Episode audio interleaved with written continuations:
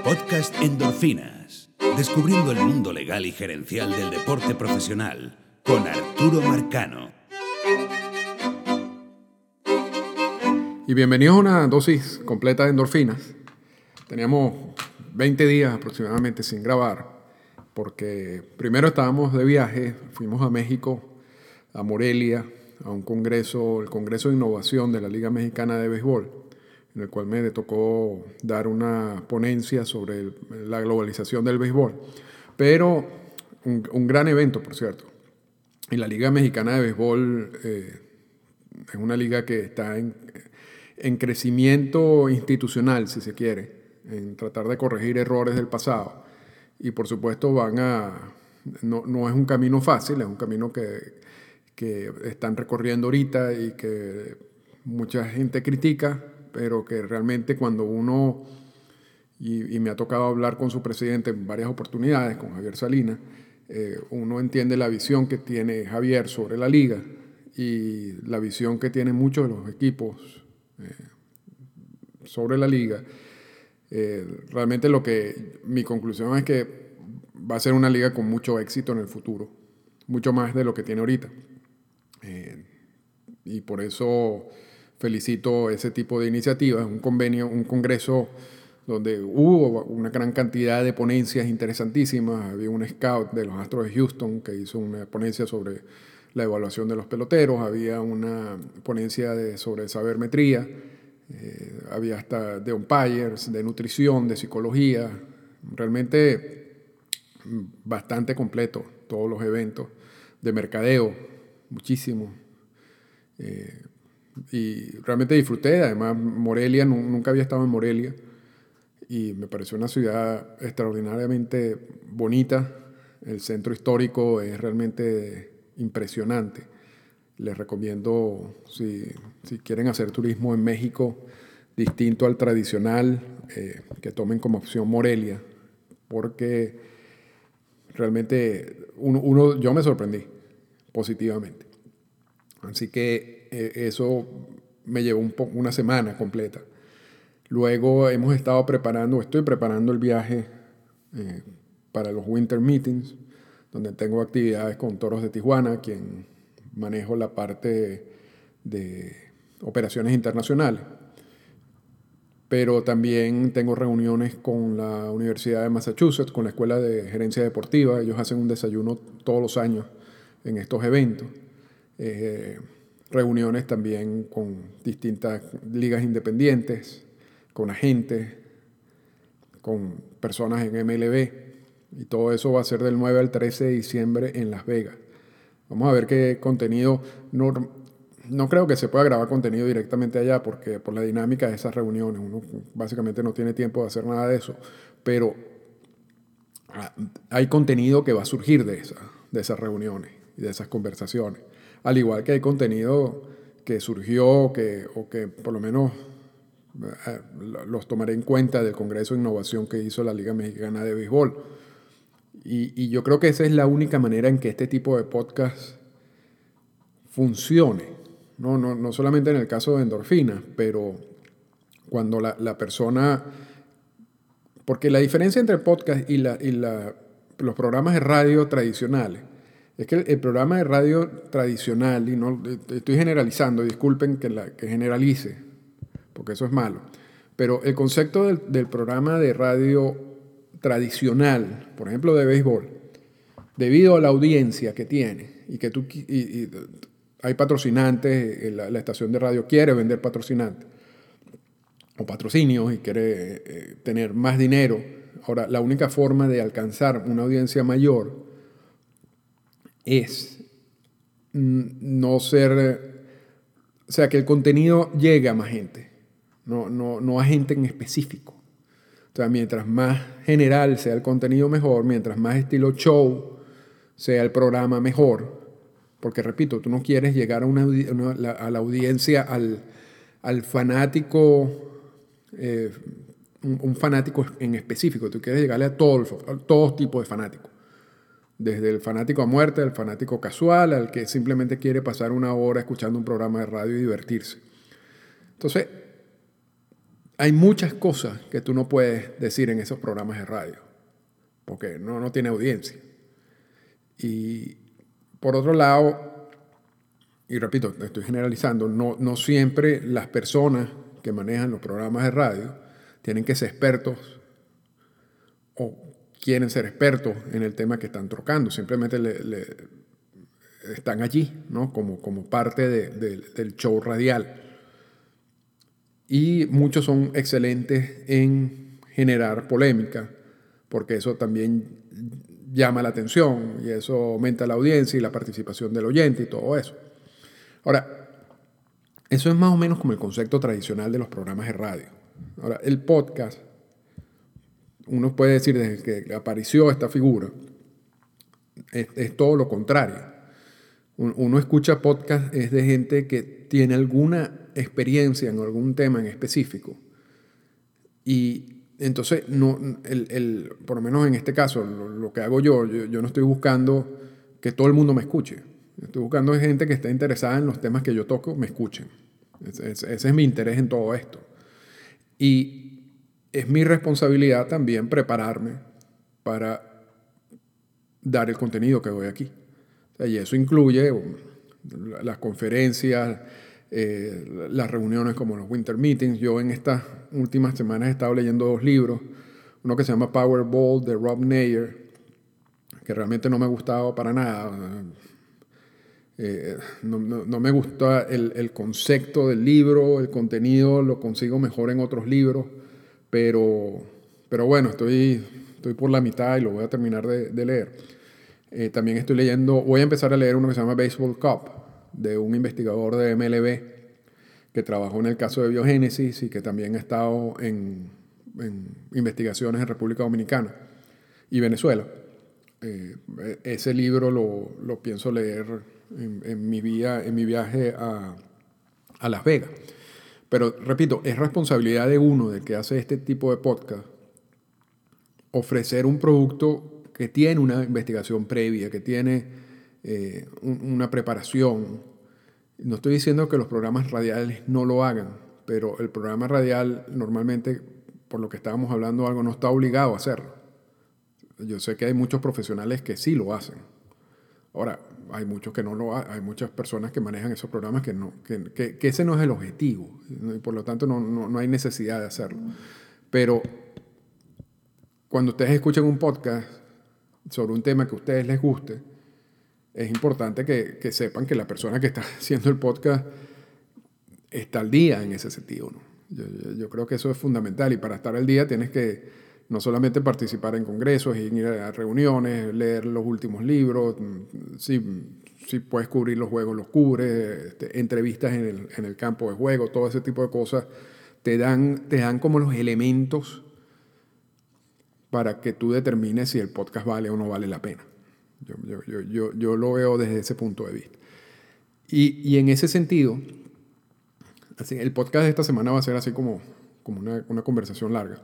En este sentido, lo que vimos en los premios, eh, los premios al más valioso, el premio al novato del año, de este año, refleja mucho o reflejó mucho de lo que habíamos hablado aquí, lo que hemos compartido vía Twitter, de una evolución que existe hoy en día en, los medios de comunicación tradicionales sobre la evaluación de los jugadores. Una evolución en el sentido de que esto es un proceso que tiene años y, no lo vamos a llamar sabermetría porque ya ese término empieza ya a, ser, a tener un estigma. Entonces tú dices sabermetría y ya te lanzan agua bendita y eso no tiene ningún tipo de sentido. Porque el proceso que estamos viendo hoy en día es simplemente un, reto, si se quiere, que se presentó en los 70, en los 80, sobre cómo evaluar adecuadamente a un jugador. Porque las herramientas tradicionales de evaluación de un jugador, no desde el punto de vista de scout, pero desde el punto de vista estadístico, no parecían que te estaban dando toda la información. Entonces, allí empieza a surgir distintas maneras de evaluar a un jugador y empiezan a surgir eh, nuevas estadísticas. Y nuevas fórmulas. Y eh, poco a poco fue incorporándose más data, información generada por, por distintos sensores, por cámara, eh, que antes no se tenía. Y toda esa data también la utilizamos para evaluar al jugador. Esta evolución ha ido poco a poco. Y al principio era un grupo a los cuales se les decía de todo tipo de sobrenombre y después las gerencias empezaron a entender de que si su trabajo es minimizar los riesgos a la hora de, una, de la contratación de un jugador, un contrato de agente libre, o minimizar los riesgos a la hora de un cambio, era importante para ellos también tener toda la mayor cantidad de información posible.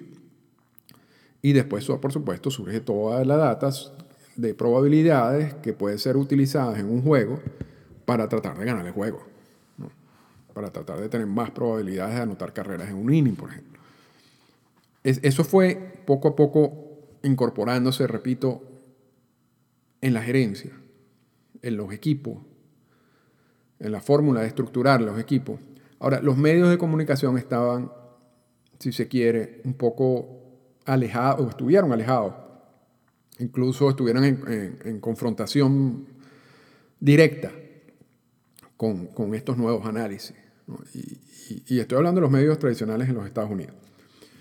Poco a poco, los medios tradicionales de Estados Unidos y gente que, que defendía más la, la, la, visión tradicional, si se quiere, han ido entendiendo que algunos de estos aportes de los nuevos análisis y las nuevas estadísticas tienen sentido. Y hay otros que siguen criticando, con, mucho, con mucha razón. Pero poco a poco se está viendo más, una, más aceptación del concepto o de, todo lo que ha surgido de estos 20 años de nuevos análisis.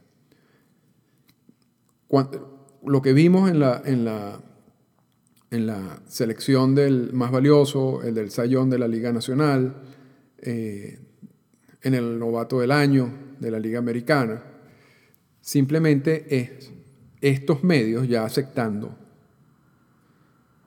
una forma quizás distinta de ver el juego o de analizar el juego. Quizás esas votaciones hace tiempo hubieran dado otros resultados, hace 10 años. Hoy dio el resultado que es la consecuencia de toda esta evolución. Y esta evolución no es una moda, porque ese es el punto que quiero destacar aquí en, la conclusión que quiero llegar sobre este punto. Esto no es una moda, esto no es algo pasajero, que después vamos a regresar a la, visión o a la forma que uno llama tradicional de ver las cosas, porque realmente eso es otro problema, que no, aquí no hay, lo que uno llama tradicional es básicamente lo que uno estaba acostumbrado a ver, pero no realmente en el béisbol cada década tenía un producto distinto. Entonces, ¿qué, sería tradicional? El béisbol de los 20, de los 30, de los 40, de los 50, de los 60, de los 70. ¿Cuál es, cuál es realmente el béisbol tradicional? Ninguno. Simplemente es el mismo juego que ha evolucionado de distintas maneras, algunas, forma, algunas veces más rápido que otras. No hay un béisbol genuino. Eso, eso es un concepto que no existe. El béisbol genuino o tradicional es simplemente el béisbol que tú crees que es pero no necesariamente, y que no es el béisbol que, tiene esas características. el béisbol cambia y siempre ha cambiado. El de hoy tiene estas características. En el juego lo vemos con los chiefs, con la utilización de los bullpen, eh, con la manera de estructurar los, los line-up. Hay una cantidad de características que tiene este béisbol que no lo tenía hace 20 años. Y el de hace 20 años tenía una cantidad de características que no lo tenía hace 50 años. Y así nos vamos para atrás. Y este béisbol, esas características que tiene este béisbol de evaluación, de estrategia, no, no es una moda, es, la consecuencia de toda una evolución natural que ha tenido el juego. En el futuro, nosotros no vamos a regresar al béisbol de los 70. O sea, quien empieza así está totalmente equivocado y con todo respeto En el futuro lo que vamos a ver seguramente es una nueva adaptación del juego de hoy en día, donde van a ver quizás una reconsideración de algunas cosas, en otros puntos se mantendrá igual, quizás haya cambio de reglas, pero nunca, nunca uno se regresa al pasado. Entonces, es, realmente improductivo, si se quiere, estar esperando diciendo, bueno, vamos a aceptar esto, esta moda eh, pasajera y después nos vamos a regresar a lo que, que a mí me gustaba, porque eso no va a pasar nunca. y me disculpan los que piensan así, pero es que no va a pasar nunca. Ya, ya, ya el béisbol cambió en muchos aspectos. Lo que puede pasar, repito, es que vuelva a cambiar. ¿Y, qué cambios dará? Bueno, eso no lo sabemos todavía. Y en el momento en que dé otros cambios, la mejor posición que tiene cualquier persona es adaptarse al cambio y entender esos cambios. Porque normalmente cambia por alguna razón. En, este caso, por lo menos en materia de evaluación, y no vamos a, convertir esto en, un análisis de sabermetría ni nada de eso, porque no es ni es lo objetivo ni es lo que quiero. Por lo menos, pero en materia de evaluación, la importancia de los juegos ganados en los lanzadores, siendo una, estadística colectiva, una estadística que tiene unas características, que tuvo una, importancia en un momento cuando el lanzador terminaba todos los juegos, y hoy en día no es así. E, esa, esa importancia lo vimos con el caso de, de Grom. Y eso no va a regresar.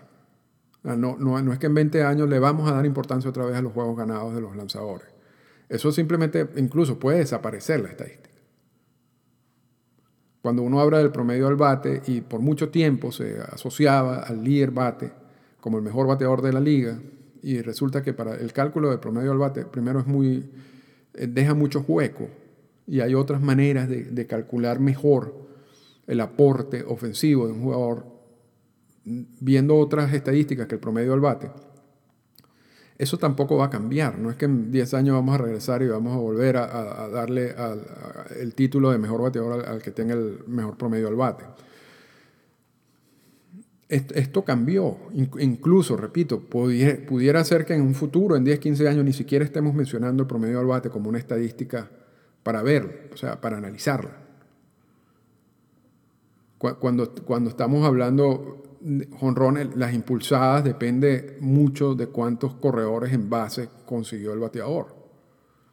Y uno, porque si tú impulsas 100, pero dejas 500 corredores en base, bueno, quizás no fue una buena temporada. Impulsaste 100, pero hubo muchas más posibilidades de empujar más carreras y realmente, si se quiere, no fue buena esa temporada para ese jugador. Ahora, si tú impulsas 100 y conseguiste 150 corredores en base a una, temporada extraordinaria, entonces hay elementos que tú tienes que revisar cuando ves esas estadísticas. En, en, épocas de muchos honrones, batear 40 honrones quizás no es tan importante. En una época de pocos honrones, batear 25 honrones quizás es muy importante. Y son, yo sé que muchos de estos aspectos son básicos, pero lo que quiero decir es que todos esos aspectos básicos han venido siendo complementados con otras estadísticas, con otros análisis, con otra información que te dan una mejor fotografía de la temporada del jugador, tanto a la ofensiva o a la, lo otro es eso. Normalmente uno para evaluar un bateador o un jugador vería el aspecto ofensivo, nada más. Promedio, jonrones empujados. Hoy en día se le da mucho peso a la parte defensiva, se le da mucho peso a cómo corre las bases, no solamente si tiene rapidez en el sentido de robar bases, sino cómo corre la base, si, agarra la base adicional. Y como yo leía el otro día y, me pareció muy lógico, todos son elementos que uno siempre ha apreciado en el juego. Cuando uno las herramientas de los jugadores y todo eso. Ahora simplemente se le da dando peso a cada una de esas herramientas a la hora de evaluar un jugador, a la hora de votar por algún premio. Antes no se le daba. Y no solamente es así, yo creo que antes también había muy poca reacción en contra de las personas que votaban en estos premios. Es decir, se asumía que eran personas que sabían, porque eran miembros de la Asociación de Escritores de, de Béisbol de la, americano. Nadie ni siquiera indicaba por quién votó, en muchos casos. Y, y, habían muchas decisiones en, todo ese tiempo que la verdad que no fueron muy buenas, otras sí coinciden más o menos con, con los análisis que se hacen hoy en día. Hoy, hoy todas estas personas que votan saben que su nombre está, allí, va a salir a la palestra, de alguna manera, y va a ser criticado. Entonces tratan de hacer un trabajo un poco más completo. Yo creo que hay más responsabilidad a la hora de votar ahorita que había antes, y no estoy diciendo nada en contra de los miembros de, la Asociación de, de Béisbol de, americana de los 60, 70. Quizás muchos de ellos hicieron una gran labor y yo sé que eso fue así. Pero ahora hay mucho más, la gente está mucho más pendiente de todo esto. Entonces, existe un, análisis que va un poco más allá ¿no? del simple revisar los box score y revisar algunas estadísticas. Tratan, tratan de ver todos los ángulos posibles. Y, eso no quiere decir que no se van a, no se van a equivocar, posiblemente se equivoquen, igual que los de antes, ¿no? eso no, no, no tiene muy sentido, pero es, indudable que hay más revisión de información hoy en día que lo que había hace 10 años. Eso es indudable, porque, porque hoy en día hay mucha más información que hace 10 años, empezando por ahí. Entonces, yo, yo creo que la, el, el mensaje de, de, del podcast de esta semana, básicamente, y, y viniendo de, de lo que pasó con los premios, yo quería simplemente poner a consideración de ustedes que me escuchan, que uno tiene que entender que todo esto cambió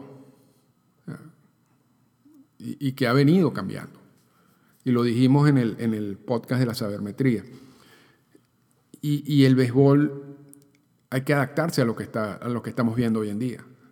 Porque no solamente lo estamos viendo a nivel de evaluación de los jugadores, a nivel de los premios, lo estamos viendo a nivel gerencial lo estamos viendo a nivel de la conformación de los equipos, lo estamos viendo a nivel de la, generación de estrategias en cada juego, lo estamos viendo a niveles de la oficina del comisionado, incluso el sindicato. Y este es un béisbol muy distinto al de hace 10 años, o sea, me disculpan, y, no, y repito, no va a regresar al béisbol de hace 10 años, ya estamos aquí. Por eso, a mí, a mí cada vez me cuesta más tratar de dividir el debate entre la vieja escuela y la nueva escuela.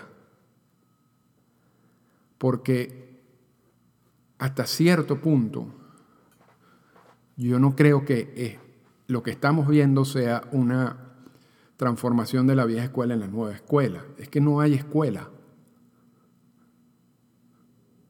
porque cuando tú dices la vieja escuela, uno también da, da como un mensaje de que, de que es una, escuela que existe. ¿no? Y cuando uno habla de la posición tradicional, uno da el mensaje de que eso es una, una opción. Y a nivel de grandes ligas no lo es. O sea, uno puede ver ese béisbol que llamamos tradicional, ese béisbol de vieja escuela, uno lo puede ver en el béisbol de invierno, uno lo puede ver en la Liga Mexicana de Béisbol, uno lo puede ver en la Liga Japonesa. De hecho, lo ve. Yo, yo, yo he estado en Japón, yo he visto, estoy cansado de ver juegos de la liga japonesa que tienen las características de ese béisbol que algunos llaman tradicional, que algunos llaman genuino, donde hay toques de bola, donde hay bateo de corrido, donde se roban las bases, donde el, pitcher abridor tiene unas características específicas, donde el manejo del bullpen eh, se rige bajo unos parámetros también ya predeterminados, todo ese tipo, todo ese béisbol que uno, con quien uno creció existe en otras ligas. Ese béisbol no existe en las grandes ligas en estos momentos. Ese béisbol desapareció de las grandes ligas en este momento. Y repito, no es que vamos a esta moda y después vamos a, a reaparecer este béisbol.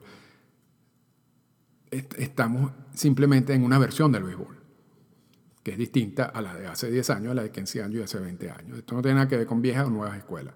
Esta es la, la versión del béisbol que nos tocó vivir en este momento. Y esta versión de béisbol que nos tocó vivir en este momento va, se va a volver a transformar en de aquí a 10, 15, 20 años, quién sabe en qué. Pero es, es el béisbol. Esto no quiere decir que que quizás hay, y hay muchas circunstancias donde, hay donde tocar la bola no es una mala estrategia, donde salir a robar no es una mala estrategia. De hecho, se han aumentado los robos de base o, ha habido un incremento en algunos equipos en los robos de base, cuando hace quizás 10 años la teoría decía que bueno, el riesgo era demasiado elevado. Eso depende de, del de, de, distintas características del, del, que esté corriendo, del receptor, del, del lanzador, y si tú aprovechas la oportunidad o tú tienes más probabilidades de lograr esa base adicional por esa vía a esperar por un batazo. Todo eso son aspectos que se consideran y que se están considerando hoy a la hora de evaluar probabilidades de una estrategia en específico. Pero, repito, quizás haya más incremento de algunas estrategias que no se están utilizando hoy en día y que sí se utilizaban en el pasado, quizás se vayan a generar otro tipo de estrategias, quién sabe. Pero lo cierto es que es una evolución, es una evolución y así hay que verla. Si, nos quedamos en lo de vieja escuela y nueva escuela, si nos quedamos en lo de la béisbol genuino y tradicional al béisbol moderno, yo creo que estamos enviando un mensaje que no es correcto. Yo, yo, creo, yo, yo veo como más sentido decir, este es, nuestro, este es el béisbol que estamos viendo hoy en día. Hay que entender por qué el béisbol está así, en vez de, sentir como, una, como un problema quizás hasta filosófico de, sentarse a ver qué, es lo que está pasando, solamente porque quiero defender el béisbol que a mí me gustaba.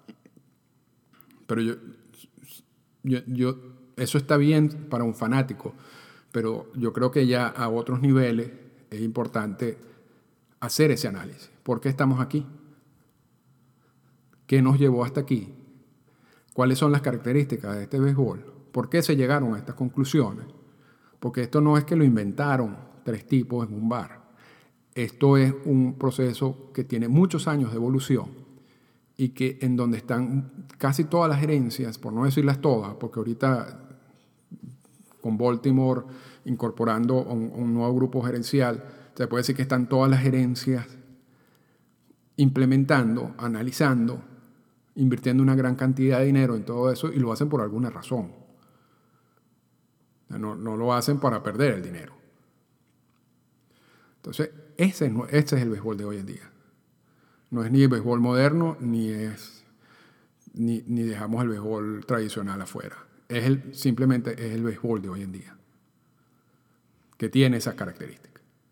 Y si nos gusta, nos gusta, si no nos gusta, no lo vean. O sea, que, puede hacer, eh, o sea, allí realmente por, por molestarse por lo que están viendo y, y, decirlo infinitamente en Twitter, no van a cambiar nada. Porque esto no, esto no es el capricho de dos o tres personas, repito. Yo creo que más importante es hacer lo posible por entenderlo y si no les gusta, no les gusta. Yo, la verdad que en ese sentido es poco lo que uno puede hacer. Así que quería hacer esa, esa pequeña reflexión en, esta, en este podcast de esta semana.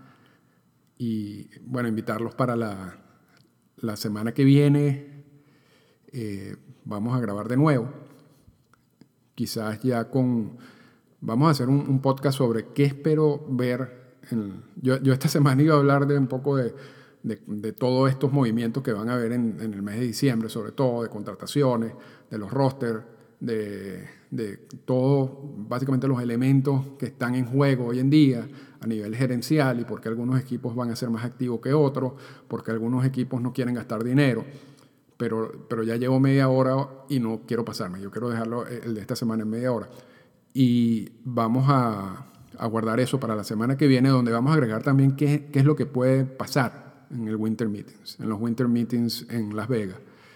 Y así, para luego, cuando uno regrese, cuando regrese los Winter Meetings, entonces hacer un, podcast adicional para ver si todas esas eh, predicciones suceden o no suceden. Así que lo dejamos por esta semana. Mis disculpas por haberme tardado unos días en, la emisión del podcast y nos veremos, nos escuchamos la semana que viene. Esta fue una presentación del podcast Endorfinas. Para comunicarse con nosotros, escríbanos a las siguientes cuentas en Twitter. Arroba Arturo Marcano y arroba Endorfinas Radio.